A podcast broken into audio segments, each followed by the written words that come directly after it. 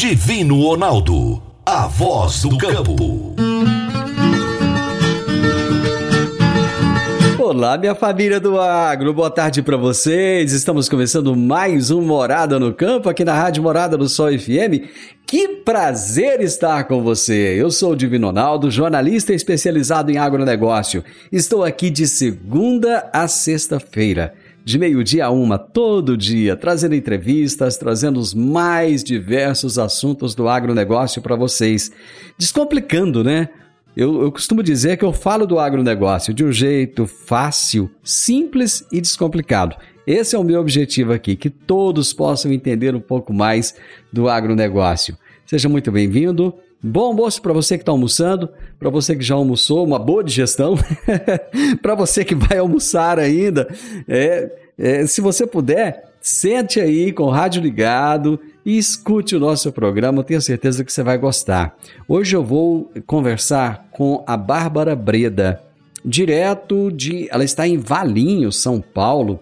Ela é diretora executiva do IBDA, Instituto Brasileiro de Direito do Agronegócio. E o tema da nossa entrevista será Desafios Jurídicos no Agronegócio Brasileiro em Debate. Então, daqui a pouquinho, eu vou conversar com a Bárbara Breda. Fique aí com a gente. Já já eu trago essa entrevista. Você está ouvindo Namorada do Sol FM. Toda quarta-feira, o doutor Henrique Medeiros nos fala sobre direito no agronegócio. Direito no agronegócio, aqui no Morada no Campo, com o advogado doutor Henrique Medeiros. Olá, Divino Ronaldo. Um bom dia a você e a todos os ouvintes que nos acompanham aqui no programa Morada no Campo.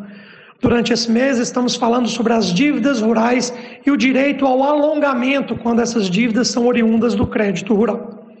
É sabido que ao produtor rural é assegurado o direito de alongar sua dívida de forma que não comprometa o seu patrimônio nem a sua produção. Mas como faço para não perder o direito de prorrogar essa dívida? Importante, tenha um cronograma de pagamento junto ao seu pedido de prorrogação. É necessário que o produtor rural tenha em mãos um laudo de cronograma de pagamento, isto é, um laudo de fluxo de caixa que contém ano a ano as receitas e despesas previstas e o saldo que sobrará para pagamento das dívidas que poderão ser alongadas. Este documento ele pode ser feito por um engenheiro agrônomo ou um contabilista que acompanha a sua atividade rural, ou mesmo quando o produtor tem um bom conhecimento de administração, ele mesmo pode fazê-lo pessoalmente. O importante é que o documento seja o mais próximo possível da realidade financeira daquela atividade rural e contenha ali os custos de cada safra, as receitas esperadas, as despesas programadas e quanto será destinado ano a ano para o pagamento da dívida que se quer pactuar. A capacidade real de pagamento do devedor deve ser medida em parâmetros seguros, de modo que o novo cronograma de cumprimento do débito seja exequível. Em outras palavras, o novo calendário deverá se enquadrar na capacidade de pagamento do produtor. E os vencimentos devem coincidir com a época de obtenção das receitas, ou seja, na época daquela safra. Portanto, senhoras e senhores agropecuaristas, caso seja necessário buscar a prorrogação do seu crédito rural, antes de enviar a solicitação à instituição financeira, busque sempre o auxílio do seu advogado pois uma afirmação equivocada poderá complicar o pedido administrativo dirigido ao banco ou até mesmo inviabilizar um futuro requerimento judicial. Essa foi a dica de direito aplicado ao agronegócio dessa semana. Um grande abraço a todos vocês e até a próxima oportunidade. Doutor Henrique, grande abraço para você, meu amigo. Até a próxima quarta-feira. Agora no Morada no Campo, Divino Ronaldo traz as principais matérias publicadas no portal www.agroeprosa.tv. Vamos lá então as, as notícias do meu portal de notícias agroeprosa.tv. Eu quero renovar o convite para você acessar www.agroeprosa.tv. É um portal de notícias do agronegócio que eu mantenho diariamente com muitas notícias interessantes e eu vou ler para você aqui partes, pequenas partes de algumas das notícias que eu tenho lá no portal para você ver o tanto que é legal. É, ontem, dia 27, foi o Dia Mundial do Pistache. E eu vou ler para você um pedacinho da matéria aqui.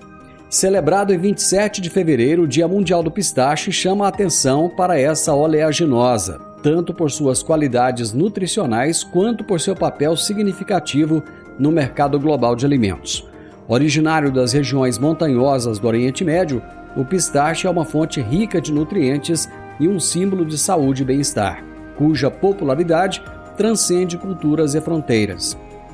No Brasil, a data se torna ainda mais especial com o anúncio do início do cultivo experimental no Ceará, prometendo abrir novos caminhos para a produção nacional desta cultura.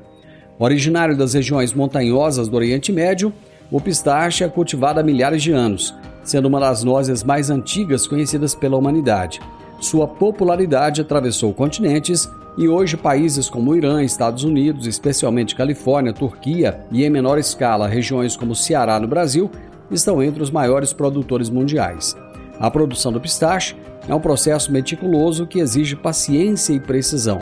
As árvores de pistache podem levar de 7 a 10 anos para começar a produzir frutos de forma significativa, mas, uma vez produtivas, podem continuar a fazê-lo por séculos. As condições climáticas, especialmente um inverno frio seguido por um longo verão, quente e seco, são requisitos para a produção de frutos de alta qualidade. E aí dá para você ler mais a respeito do pistache. Tá em alta, né? Muita gente gosta no bolo, gosta no chocolate, no, no, no sorvete. Então tá aí uma curiosidade sobre o pistache. Você pode ler essa notícia lá no agroprosa.tv. Tem um artigo muito, muito bacana da Jaxele Gouveia, que é nossa parceira aqui no programa, sobre liderança e gestão de expectativas, a chave para o sucesso empresarial. Eu vou ler um pedacinho aqui para vocês também. No universo corporativo, a gestão de expectativas surge como um desafio central, influenciando diretamente o desempenho e a satisfação das equipes. Este fenômeno, caracterizado pela lacuna entre o esperado e o realizado, tanto por gestores quanto por colaboradores, destaca-se como um dos principais obstáculos à eficiência operacional e à harmonia no ambiente de trabalho. A expectativa, conforme observado, é um elemento bidirecional na relação entre gestores e seus times. Por um lado, os líderes almejam que suas equipes atinjam determinados marcos, enquanto, por outro, os funcionários esperam orientações claras e feedback sobre o seu desempenho. A ausência de comunicação efetiva nesse contexto pode resultar em desalinhamento e frustrações, comprometendo não apenas a produtividade individual, mas também a coesão do grupo. E aí continua esse artigo da Jaxele Gouveia. Tem uma matéria a respeito da assistência técnica do Senar que aprimora o cultivo de grãos em Goiás. À medida que a colheita de soja se encerra, os produtores rurais voltam as suas atenções para o próximo ciclo agrícola, com o milho ganhando destaque nas planícies goianas. Neste cenário de constante busca por eficiência e produtividade, o Serviço Nacional de Aprendizagem Rural, Senar de Goiás, apresenta-se como um pilar fundamental para o desenvolvimento sustentável do agronegócio na região. A assistência técnica e gerencial gratuita ofertada pelo Senar tem se mostrado uma ferramenta valiosa para os agricultores que buscam aumentar a produtividade e também gerir as suas lavouras com maior eficácia. Esse serviço envolve visitas mensais de especialistas que, ao lado do produtor, elaboram um planejamento estratégico focado nas necessidades e desafios específicos de cada propriedade. Dirceu Borges, coordenador do Senar Goiás, diz que o modelo de ensino adotado pelo Senar, descrito por ele como a maior escola a céu aberto do mundo, ilustra a inovadora abordagem de captação, de capacitação, desculpa, os cursos são ministrados diretamente nas propriedades rurais, dentro do curral, em cima do trator ou mesmo debaixo do pé de manga, como descreve. Essa metodologia prática, ensinar a fazer fazendo, aproxima o conhecimento da realidade dos produtores e potencializa o aprendizado ao integrá-lo ao dia a dia e ao ambiente familiar dos alunos.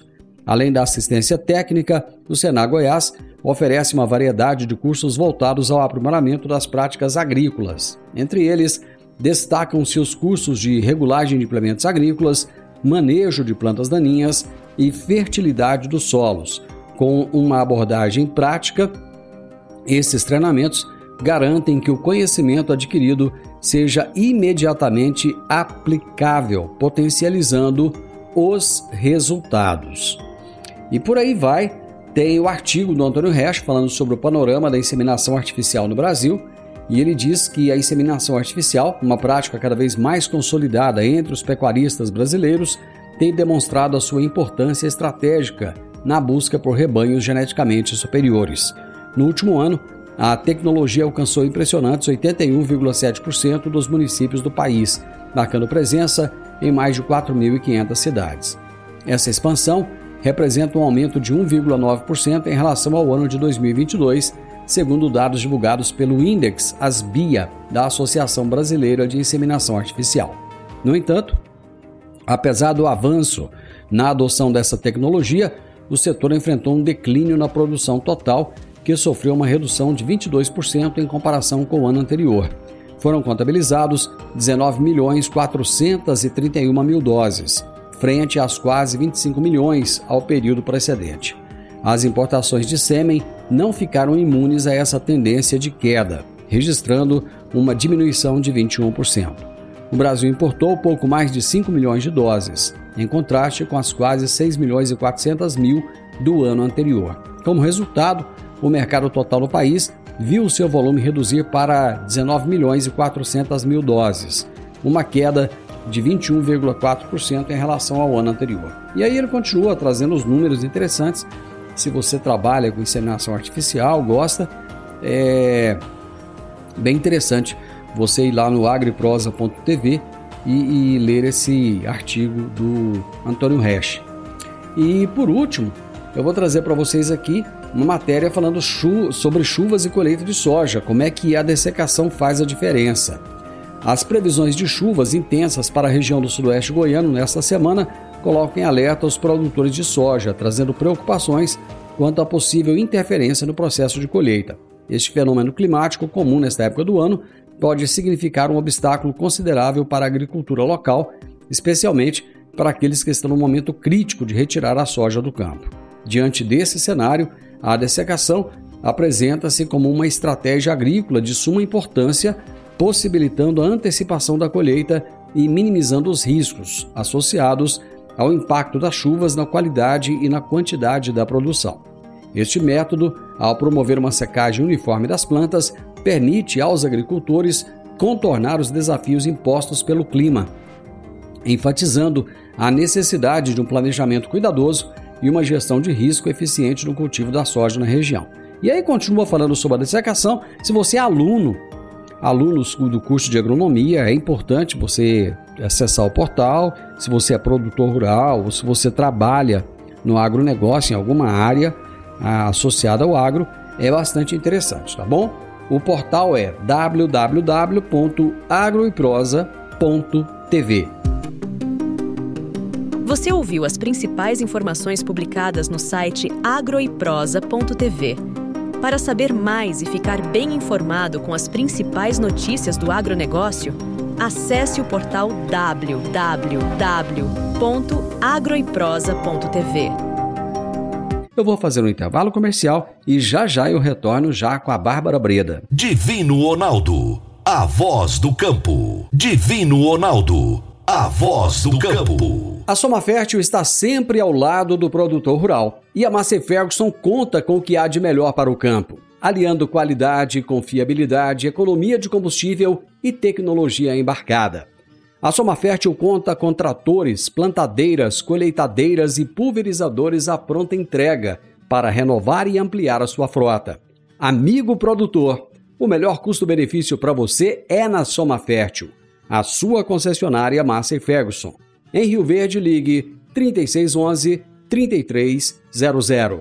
Massey Ferguson é soma fértil. Morada no campo. Entrevista. Entrevista. A minha entrevistada de hoje é Bárbara Breda, diretora executiva do IBDA.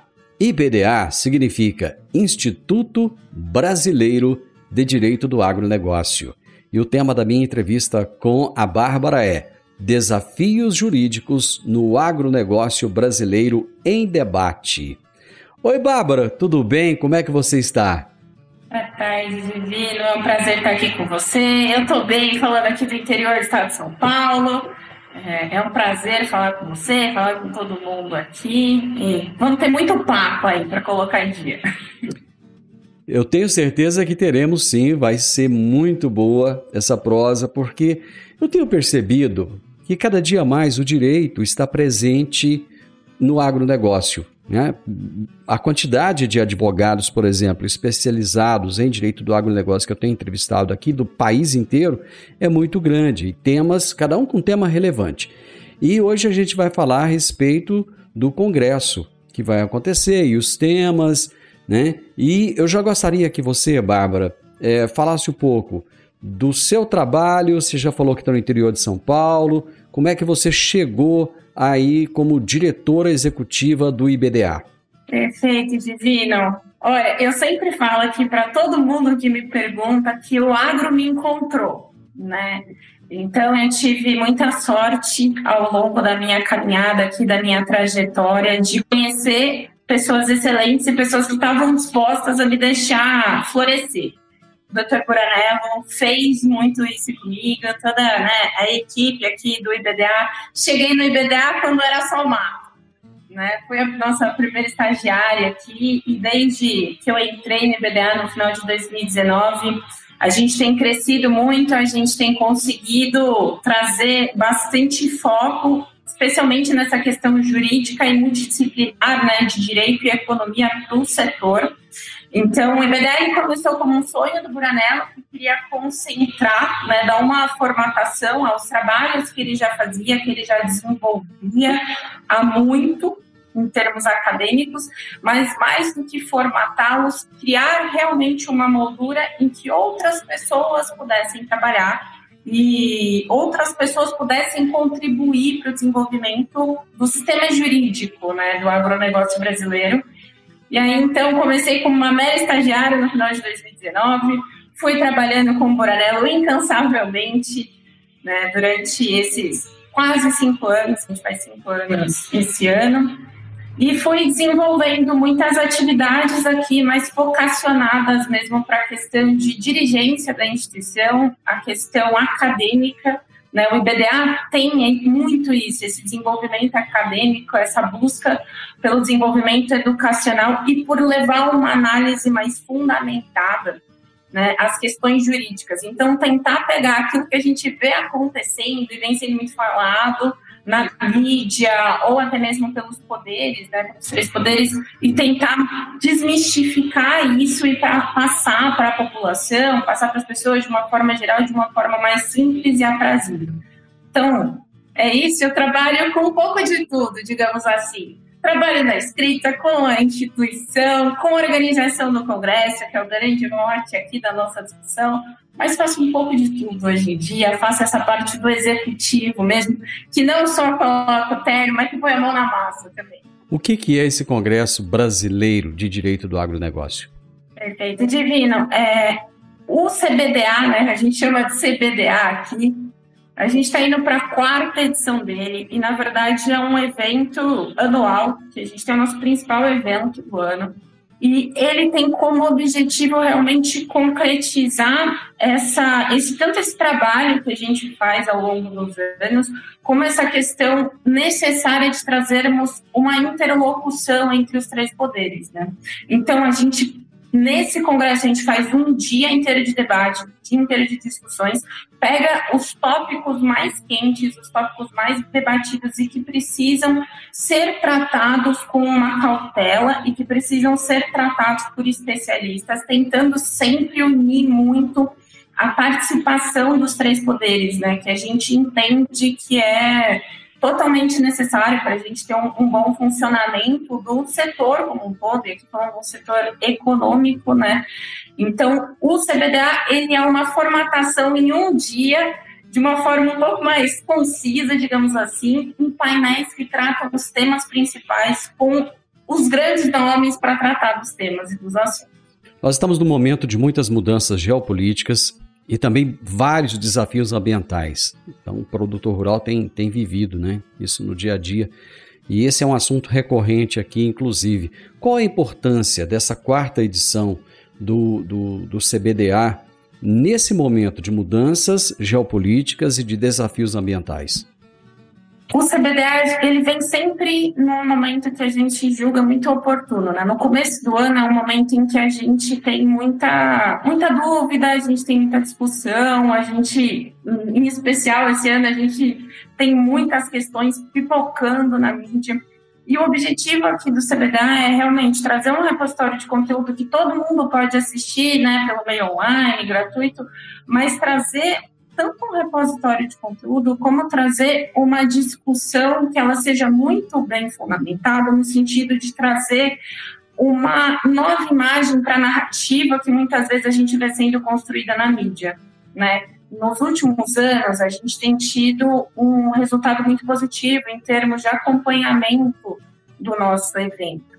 E muitas vezes acontecem eventos do agro e aqui, né, olhando para a nossa ótica, que é a questão jurídica que tem né, se desenvolvido ao longo dos últimos anos, acontecem muitos eventos, mas que infelizmente eles não têm tanta adesão do público. Nosso objetivo, então, é tentar trazer um evento que tenha uma base técnica para justamente trazer uma visão mais fundamentada, uma visão é, de mudança de narrativa ou de perspectiva que traga uma pulguinha na orelha, atrás da orelha ali para os nossos ouvintes e que eles falem, opa, talvez o que eu esteja vendo não é bem assim, ou olha, tem outras pessoas, pessoas né, de grande renome aqui, com base em tudo que a gente monta com o nosso conselho curador, essas pessoas estão validando aquilo que eu acho, então eu não estou tão errado, tem um coro para minha voz. Nosso objetivo é esse, assim, trazer um coro diferente ou um coro a maior para a voz do agro e aqui pensando sobre a ótica jurídica e econômica mesmo do setor. O Bárbara, eu vou para o intervalo comercial e nós já voltamos. Divino Ronaldo, a voz do campo. Divino Ronaldo, a voz do campo. Você já parou para pensar no futuro? Seu destino é fruto de suas escolhas que você faz hoje. Faça um plano de previdência do Cicobi Empresarial. Mais do que uma aposentadoria tranquila. Começar agora a realizar os seus sonhos mais cedo. Previdência do Cicobi Empresarial. Seus planos mais perto. Vá até uma de nossas agências ou entre em contato pelo WhatsApp 64 3620 0111. Cicobi Empresarial. Arroba Somos Coop. Morada no Campo. Entrevista. Entrevista. Hoje estou entrevistando Bárbara Breda, que é diretora executiva do Instituto Brasileiro de Direito do Agronegócio. Estamos falando a respeito dos desafios jurídicos no agronegócio brasileiro e também do Congresso Brasileiro do Agronegócio, que acontecerá em março. Um debate relativamente novo, mas que tem repercutido muito, tem tido muita reverberação, é a questão do, da regulamentação do FIAGRO. Né? Muita gente nem entende ainda bem o que, que é o FIAGRO. É, esse debate sobre a regulamentação do FIAGRO, ele pode impactar o agronegócio e o mercado de capitais. Vocês vão abordar esses temas no Congresso? Com certeza, acho que assim, né? É, mercado de capitais é uma coisa que a gente fala muito aqui dentro do IBDA. A gente já tem uma cartilha, vou dar um spoiler, a gente já está lançando uma segunda edição de cartilha também que trata sobre o, os FIAGROS. E a gente vai ter um primeiro painel do nosso evento, logo depois, né, a fala de abertura e a palestra inaugural, a gente vai ter um painel dedicado a falar do mercado de capitais, cujo enfoque principal são os fiados. Porque, de fato, ele é o principal instrumento que surgiu nos últimos anos, né? Os títulos do agro já estão completando aí 20 anos e a CPR 30, e o Fiagro, ele é novinho, né? Ele surgiu nos últimos anos, ele surgiu em 2021, e agora a CVM vai regulamentar, né? Precisa trazer uma norma definitiva para os Fiagros, a gente já viu acabar a consulta pública, o prazo, então agora a gente está esperando o regulador trazer uma norma definitiva, né? E justamente a gente vai ter o regulador falando nesse painel, a gente vai ter representante da CVM conosco, a gente vai ter representante da Lima, representante do mercado conosco, então, é um momento oportuno, é um tema que a gente precisa tratar, porque a gente precisa observar realmente essas novas formas de financiamento do setor, talvez dar uma saída para o produtor no sentido de não depender tanto do, do crédito né, de origem pública. A gente sabe que está pressionado, que não tem recurso suficiente, que não vai ter recurso suficiente. Então, a gente precisa explorar essas novas fontes e realmente tentar trazer de uma forma que não fique só ali no, na Faria Lima, que a gente brinca aqui em São Paulo, né? Não ficar só na, na instituição padrão de mercados capitais, nos escritórios de advocacia. A gente precisa levar isso para o campo. É, não adianta ficar falando de um, de um mecanismo que é para o produtor, que é para o agronegócio, só para quem já usa né, o mercado financeiro, o mercado de capitais. Então, a gente vai tratar dos fiagros. Claro, né, o objetivo do IBDA sempre é tentar trazer de uma forma mais mais palatável para todo mundo. Então, a gente vai ter esse cuidado no Congresso também de tirar o juridiquês, de mostrar melhor como esse, esse instrumento funciona e, e ver realmente né, qual é a perspectiva do nosso regulador, qual é a opinião da CVM, como o mercado tem se comportado, como o mercado está vendo essa, essa nova regulação e, e ver se a gente consegue dar um passo ainda maior né, no financiamento privado do setor. Bárbara, ainda ontem eu tinha é, uma discussão aqui com uma outra advogada, por sinal, por coincidência, a respeito do, da questão da propriedade rural, dos contratos agrários. Esse é, é um tema recorrente hoje, né? inclusive devido à quantidade de invasões que aconteceu no ano passado. Esse é um outro tema que vai estar presente nesse congresso?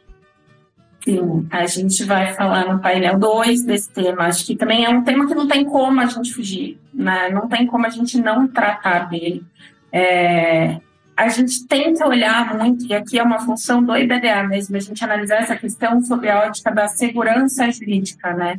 É, uma, é algo que a gente espera, é algo que a gente almeja criar uma segurança jurídica maior para a produção, para o cumprimento dos contratos, até para a cessão né, de, de crédito para percepção, captação dos investimentos.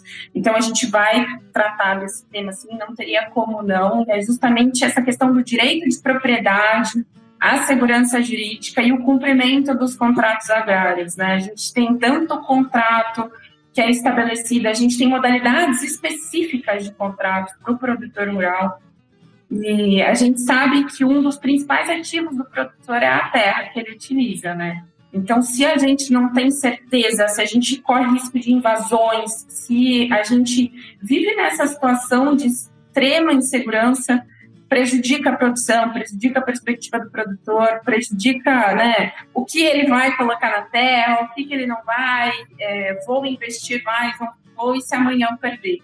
Então, a gente precisa tratar disso e a gente precisa observar é, como todo mundo está vendo isso. Então, seja a visão dos advogados, seja uma visão de mercado mesmo, a gente vai ter né, o pessoal da séries investimento falando conosco, como que eles do mercado, né, que oferecem, que, que fazem essa parte do financiamento, como eles estão vendo isso.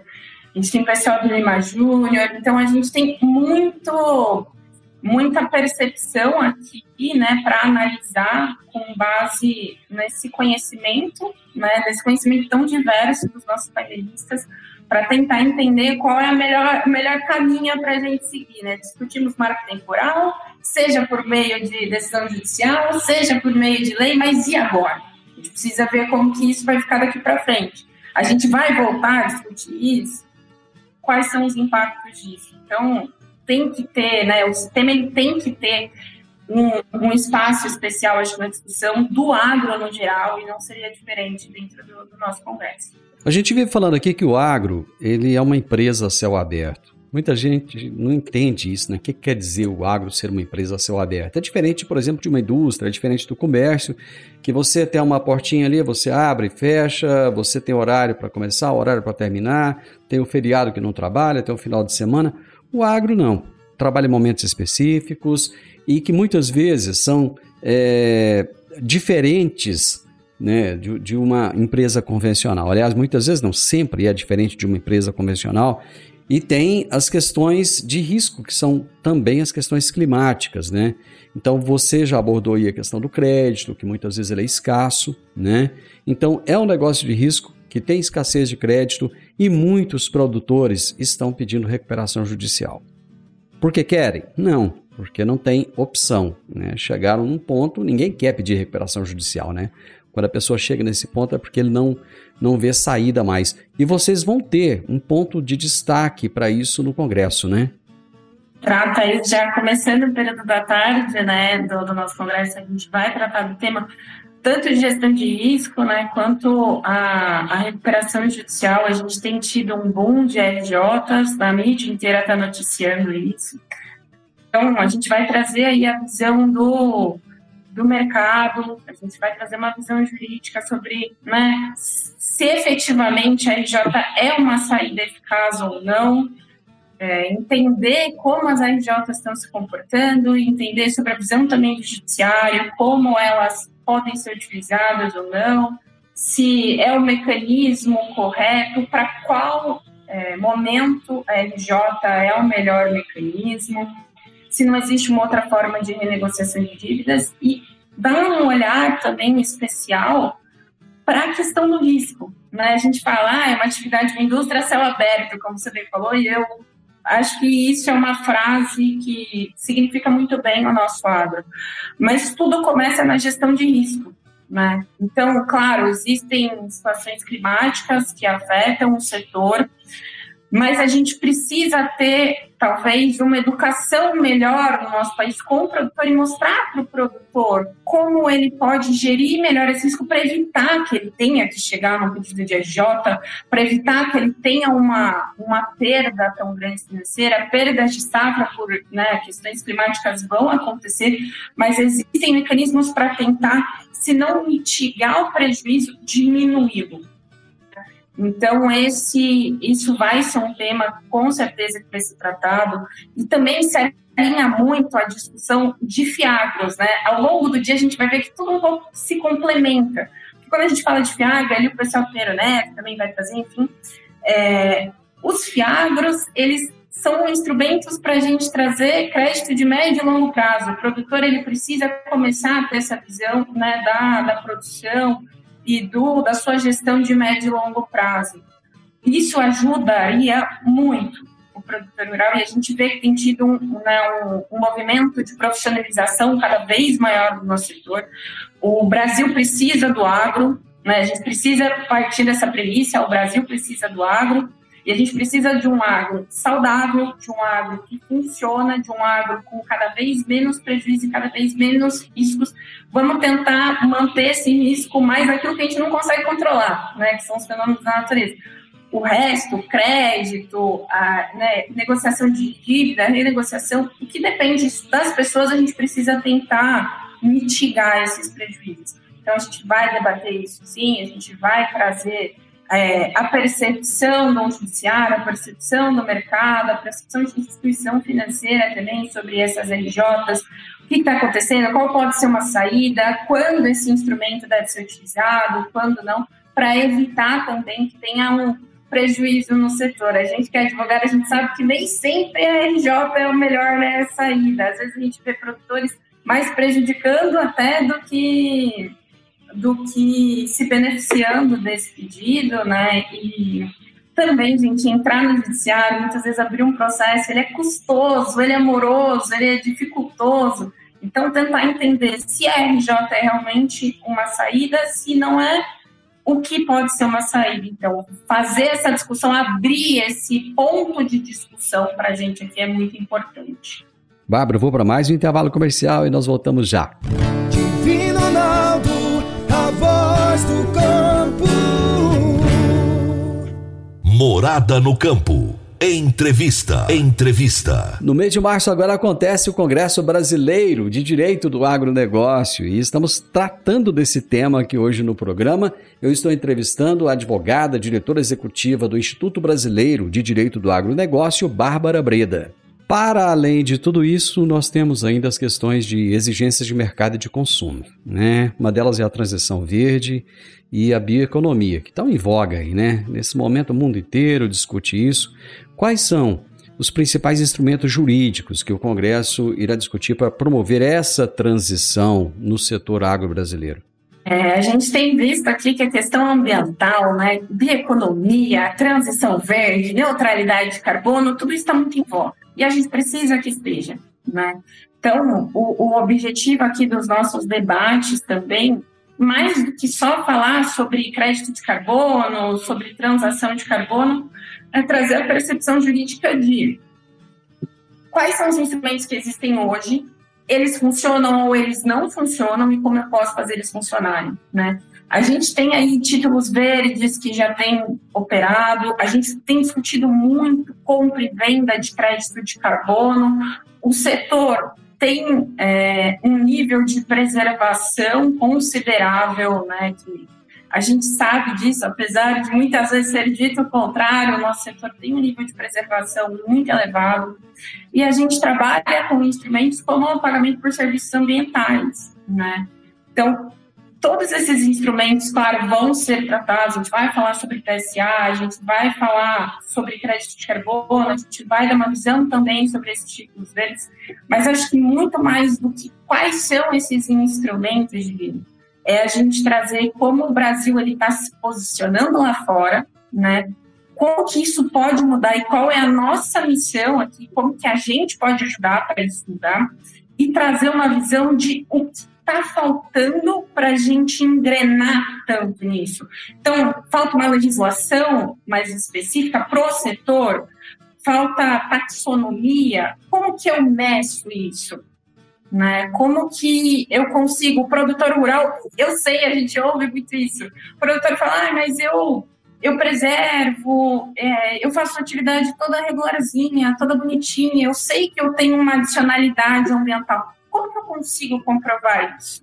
Né? Então, isso é extremamente importante a gente abordar e é isso que a gente vai trazer. Então, a gente vai ter visão ali de auditoria, por exemplo, trazendo qual, como que é considerada essa adicionalidade ambiental, né? Como que eu posso dizer se um negócio ele é verde, se ele é sustentável, se ele não é?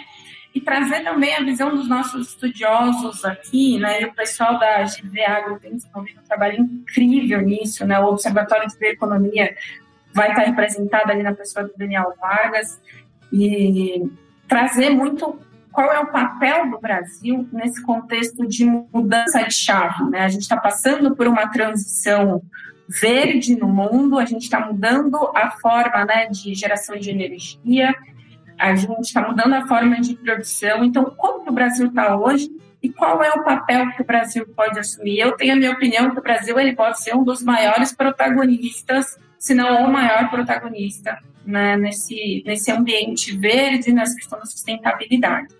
Então, é entender como que o Brasil pode se encaixar nisso e muito mostrar que a narrativa que muitas vezes a gente vê aí espalhada, né, não, não afeta né, aqui é um ambiente em que a gente tem um carinho pelo agro, mas de forma geral a gente vê uma narrativa que não é tão favorável, que não mostra o nosso lado, o lado do produtor que, que preserva, do produtor que luta ali no dia a dia para garantir o bom funcionamento da sua atividade econômica, da sua terra da melhor forma possível. Então, o objetivo aqui, e né, os instrumentos que a gente vai trazer são amplos, são vários que existem. A gente até estava brincando que dá para a gente fazer um dia inteiro de eventos só falando disso, porque essa questão ambiental é o foco e precisa sim ser o foco, né? E a gente precisa sair desse painel que digo, muito mais com, com questionamentos de, ok, e agora? Que, qual que é o próximo passo que a gente vai dar? Como que a gente vai mudar a nossa imagem? Ou como que eu posso fazer para me para me certificar, né, de que a minha atividade é ambientalmente positiva, enfim. Esse painel, ele fecha justamente porque ele não encerra o assunto. Ele começa uma discussão que ela é muito maior e que a gente espera aí ter adesão do público vai acompanhar a gente, que eles fiquem, que eles sejam chamados a, a entender melhor a posição do Brasil num contexto mundial, tanto de produção de alimentos, quanto de segurança alimentar, quanto mesmo ambientalmente falando.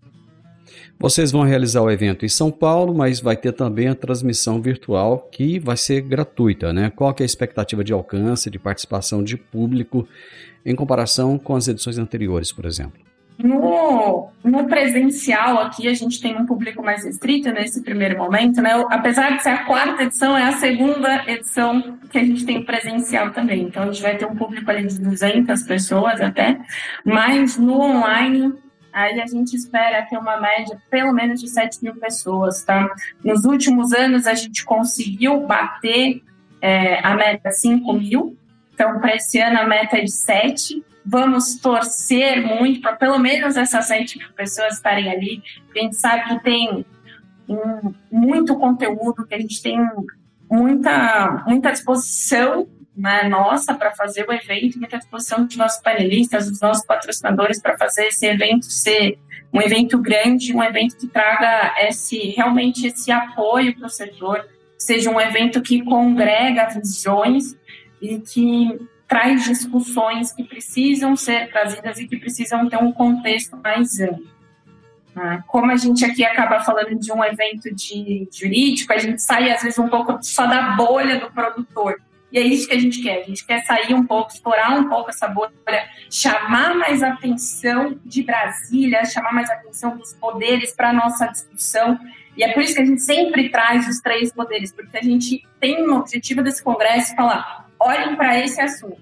Né? Por isso que eu estou dizendo que a gente vai sair com mais pulgas atrás das orelhas e questionamentos porque a gente traz pessoas, né, pessoas que têm poder de decisão, para elas olharem para esse assunto e falarem: opa, talvez eu não esteja dando tanta atenção para isso, ou esse é um assunto que precisa ter um direcionamento distinto. Eu tenho certeza que muita gente gostaria de ir para São Paulo, muitos advogados gostariam de ir, mas devido a trabalho e tantas outras coisas acabam não indo, né? Os interessados, é, como é que eles podem participar do quarto Congresso Brasileiro do Direito do Agronegócio e quais é, qual é a data do evento. Traga aí todas as informações para o pessoal. O evento vai ser no dia 19 de março. É uma terça-feira. Tá? Ele vai começar às 9 e terminar às 18 horas, então a gente tem um dia inteiro de discussão. Esse evento, para quem não conseguir estar presencialmente conosco, vai ser transmitido pelo canal do YouTube do IBDA. Tá? Mas para aqueles que querem já fazer a pré-inscrição, garantir o lembrete, pode entrar no site do Congresso. A gente tem um site específico para o Congresso, que é congressodireitoagro.com.br. Se digitar no Google Congresso Brasileiro de Direito do Agronegócio, vai achar a gente lá. É só fazer a inscrição. A inscrição é gratuita para o evento online. E quem fizer a inscrição também recebe um certificado, tá? Por isso que a gente fala sempre que é importante fazer essa inscrição prévia, recebe um certificado para quem é estudante, enfim, é ótimo isso. E todo mundo que estiver assistindo a gente online, por favor, né, a gente sempre fala isso, mande as perguntas, interaja com a gente no chat do YouTube, a gente vai estar vendo as perguntas de vocês, a gente vai repassar para os nossos palestrantes, a gente adora essa participação de vocês, a gente precisa dessa participação de vocês, é um, um impulsionador, é um motor muito grande do IBDA e a gente está sempre aqui aberto a ouvi-los, a discutir com vocês. Então, a gente realmente convida vocês a acompanharem no YouTube, a gente, quem não puder estar presencialmente, e aí vocês têm o dia inteiro para ouvir. Precisar sair um pouquinho, não tem problema, também vai estar gravado, vai ficar no YouTube para vocês verem quando quiserem, quando puderem. Bárbara, parabéns, sucesso no evento, eu tenho certeza que vai ser um grande sucesso e vocês vão trazer esses temas à luz, o que é muito importante. Muito obrigado, viu? Obrigada a você, Divino, obrigada pelo convite. É um prazer estar aqui apresentando o IBDA. Espero falar contigo mais vezes. Um abraço. Com certeza, você vai voltar aqui várias vezes. Abraço. Eu conversei com a Bárbara Breda, que é diretora executiva do Instituto Brasileiro de Direito do Agronegócio, o IBDA. E nós falamos a respeito dos desafios jurídicos no agronegócio brasileiro, falamos a respeito do Congresso Brasileiro do Agronegócio, que vai acontecer no dia 19 de março. Final do Morada no Campo, eu espero que você tenha gostado. Amanhã, com a graça de Deus, nós estaremos juntos novamente, a partir do meio-dia, aqui na Morada do Sol FM. Um grande abraço para você, que Deus te abençoe e te dê uma tarde incrível. Até amanhã. Tchau, tchau.